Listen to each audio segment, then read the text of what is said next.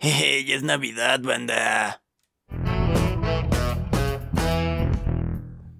Así es, época navideña. ¡Woo! Oh, yo sí me ahogo. Y después de una falsa época navideña, bueno, felicidad navideña y un, eh, una muerte por ahogamiento dentro de este podcast, empecemos con el episodio. Este episodio se llama Ya es Navidad y trae eh, signos de, pregunta e interrogación por eh, una pregunta que ha estado en mi mente en estos días. La verdad es que dudé, dudé un poco de subir este episodio justo en esta fecha y casualmente el viernes cayó en primero de diciembre, entonces dije, ¿será prudente? ¿Será prudente subir este episodio en este momento? Pero sí, quería aclarar mi punto, quería dejar aquí eh, la duda al aire y preguntarles a ustedes, ¿qué piensan? ¿Navidad empieza el 3 de noviembre o el primero de diciembre? Yo dejo ahí la duda. La duda está plantada. La semilla de la curiosidad y la incertidumbre se las dejo en sus manos, carnales. ¿Y por qué se los digo así? Porque eh, hemos visto mucho. Últimamente, gracias a, YouTube, gracias a TikTok, gracias a Instagram, gracias a esta interconectividad del mundo entero, eh, pues hemos visto a mucha gente de diferentes países, mucha gente que tiene diferentes culturas, el iniciar Navidad cuando se le hincha la maldita gana, carnal. ¿Y por qué lo digo así? Es entendible que a lo mejor en algunos países donde no celebren el Día de Muertos puedan decir como de, hey, Navidad empieza desde que acaba Halloween, carnal. O noviembre, empieza en noviembre, por así decirlo. Y hay otras personas que dicen, no, no, no, carnal. Primero va el 2, y el 1 y 2 de, noviembre. Y después ya empieza la Navidad, güey. El por ahí del 3 o por ahí del 4, porque pues hay que darle un tiempo como para, pues mira, apaciguar las aguas y dejar que el tiempo siga su curso, ¿no? Pero hay otras personas que dicen, Nel, carnal, Navidad empieza hasta diciembre. ¿Por qué? Porque en México todavía se celebran fechas patrias eh, en noviembre. Entonces ahí la gente eh, se queda como de, Ok. ¿Por qué? ¿Por qué tengo que hacer eso? ¿Por qué? ¿Por qué? O sea, la Revolución Mexicana sí fue importante y todo, pero ¿es necesario que la celebre? Y sí, carnal, es necesario. Es necesario que no, no celebrarla a lo mejor, pero sí reconocerla, güey, reconocer que que pues, eh, sucedió, carnal, o sea, fue un momento importante dentro de la historia de México. Eh, no te puedes saltar una, una, una fecha histórica nada más porque tú dices, no, güey, ya es Navidad. Ya, ya es Navidad. Porque hasta si te das cuenta. Ay, güey, otra vez casi me ahogo.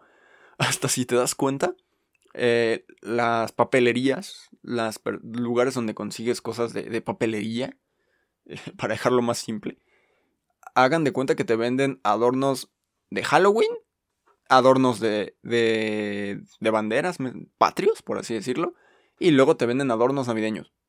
Pero hay algunas en las que te empiezan a vender Halloween, eh, Halloween y Patrios eh, en octubre, más o menos, octubre, noviembre, en, esas, en, ese cambio de mes. Y después te venden Patrios y Navideños. O te venden Halloween y luego Patrios y Navideños. Esas son las opciones, güey. ¿Por qué te los venden? Pues porque se conmemora la Revolución Mexicana. Y yo soy de esas personas que dicen, güey, Navidad empieza el primero de diciembre.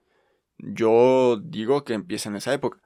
Pero, pero, me surgió la duda y dije, ¿por qué no se lo dejamos también al no tan confiable Internet? Le hacemos la cuestión, le preguntamos, hey, no tan confiable Internet, ¿cuándo empieza la época navideña? Y no me decepcionó, güey, de hecho no es tan confiable, ¿no? Simplemente dice que la época navideña eh, se inicia a finales de Halloween, es decir, el primero de noviembre, durando todo el mes de noviembre y diciembre, finalizando en Año Nuevo el primero de enero o en algunas tradiciones el 6 de enero con el Día de Reyes. La Navidad solo dura el 25 de diciembre, la temporada se suele extender.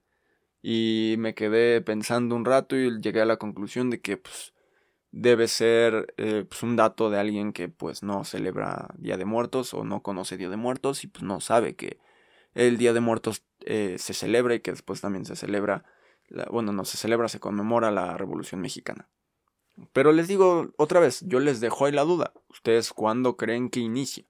¿Inicia en noviembre? Por ahí del 3, yo diría, 3, 4. ¿O empieza en diciembre? Ustedes dirán, yo solo dejo ahí la duda. Pero bueno, como ya es Navidad, como ya es diciembre, vamos a hablar también de supersticiones navideñas. ¿Y por qué quiero hablar de supersticiones navideñas? Alguna persona se, se preguntará, y es válido el preguntarse eso. Pero se los contesto así de simple. Pues porque es Navidad, güey, es interesante y porque quise. Y ya. Esa es la cuestión. Entonces vamos a empezar con algunas. Todos conocemos, todos conocemos este tipo de supersticiones navideñas, ¿no? De época navideña. La mayoría se utilizan, de las, bueno, de las que vamos a analizar ahorita, la mayoría se utilizan para celebrar el año nuevo, no la Navidad como tal. Porque pues la Navidad es eso de vas, cenas con tu familia y luego recibes a lo mejor un regalito en un intercambio de Navidad, ¿no? O te dejan un regalito debajo del árbol navideño y luego ya vas y lo revisas al siguiente día y así, ¿no? El 25. Entonces, estas pues cuestiones de las supersticiones se me hacen bastante interesantes como para analizarlas. Y una de las primeras supersticiones que encontramos aquí es el utilizar ropa interior de color rojo o amarillo. ¿De qué va esto? Eh, no sé si alguna vez has viajado en metro o has andado en el centro de la Ciudad de México en esta época navideña. Por lo general, ya más cercano a Navidad y a Año Nuevo, te encuentras con muchísimos, pero déjame decirte que muchísimos puestos de ropa interior, tanto roja como amarilla. ¿Y por qué? Porque el utilizar ropa de estos colores pues, simboliza algo. El rojo simboliza la pasión, el deseo, fuerza y amor. Entonces se piensa que al utilizar esta ropa interior serás afortunado en el amor. Por otro lado, traemos que la ropa interior amarilla atrae el dinero ya que este color se relaciona con la energía positiva y el cumplimiento de los sueños. Y carnal, si tú crees esto, está bien, güey. Nadie tiene por qué criticarte, güey. Nadie tiene por qué ir a decirte, hey, carnal, eso no es cierto. Eh, no deberías usar eso porque pues eso no es cierto. Eh, tú mándalos a la chingada, güey. tú sigue creyendo y si a ti te ha funcionado y, por ejemplo, tú que estás oyendo esto, te pusiste un calzón rojo, un calzón amarillo y eh, te llegó más dinero durante el año, encontraste una novia, encontraste un novio, felicidades, carnal. Te lo mereces. Y pasemos con la siguiente con la siguiente superstición. Salir con una maleta. ¿Y por qué? ¿Por qué salir con una maleta? Porque si quieres viajar más y visitar nuevos lugares, al dar las 12 de la noche, toma una maleta y corre con ella alrededor de tu casa. Cuando regreses, recuerda entrar con el pie derecho para traer la buena suerte. Nuevamente te lo repito, carnal. Si a ti alguna de estas supersticiones te ha funcionado, felicidades, carnal, te lo merecías. Y si alguien te viene y te molesta con que no, eso no es cierto, nuevamente te lo digo, mándalo a la chingada, güey. Lo voy a intentar, güey. Sinceramente voy a intentar a lo mejor la de la de la de la maleta. Me gustaría viajar un poquito más en 2024. Eh, come 12 uvas y recibe 12 deseos. Yo sabía que no eran 12 deseos, sino son como tus propósitos más que nada, ¿no? Das tus propósitos o cosas que a lo mejor esperarías, ¿no? Que pudieran pasar de tus propósitos con esas 12 uvas. Yo sabía eso. Pero aquí nos dicen, eh, todos nos emocionamos con las 12 uvas que son un clásico del festejo navideño y de Año Nuevo. Simbolizan los 12 meses del año y por cada una puedes pedir un deseo. Si logras comértelas todas antes de que suenen las 12 campanadas, se cumplirán. A ver, ahí, güey, ya me lo estás moviendo, güey. Haz una lista de tus anhelos y guárdala. No la abras hasta el 31 de diciembre del año del próximo año. Así podrás ver si tus deseos se, se cumplieron de verdad. Ahí me lo estás moviendo, carnal. Yo sabía que simplemente sonaban y pues, te las ibas comiendo por cada campanada. No que cada uva te la tenías que atascar como maldito loco vicioso, como si fueras eh, ardilla en época de invierno para guardarlas en tus mejillas, güey. No, yo sabía que te las tienes que comer con cada campanada, güey. O sea, no nada más he tratado de atiborrarte, atascarte de uvas, güey, no. Eh, otra. Eh, otra, otra, otra, otra. Aquí está. Regala un borrego de la abundancia. El borrego representa abundancia. Se cree que si alguien te regala un borrego de peluche o cuelgas cerca de tu puerta principal de tu casa uno, nunca te faltará la lana durante el próximo año. Es similar a lo del calzón. Yo creo que eh, calzón amarillo más borrego de la abundancia es igual a dinero más dinero más dinero o dinero al cuadrado. No sabría cómo decírtelo, pero supongo que se multiplica y es más efectivo. Esperaría yo que fuera más efectivo, güey. Si no sería pues, raro que, que no, güey. No, uno piensa que más y más es positivo, ¿no? Las matemáticas nos lo dicen, positivo más positivo es positivo. Entonces, ¿por qué no habría de ser positivo más positivo positivo en este caso, no? Atracción de dinero más atracción de dinero igual a dinero. Suena lógico. Eh, enciende velas de colores. Este sí me lo sabía, pero no me acuerdo más o menos de qué va. Pero pues, ahorita nos lo explican, güey, en esta, en esta superstición encontramos.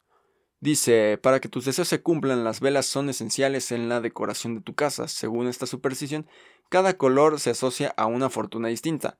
La azul invoca tranquilidad, el amarillo atrae abundancia, el rojo significa pasión y amor, el verde está destinado a la salud, la blanca es para la claridad, la morada para alejar cosas negativas y la naranja para el éxito.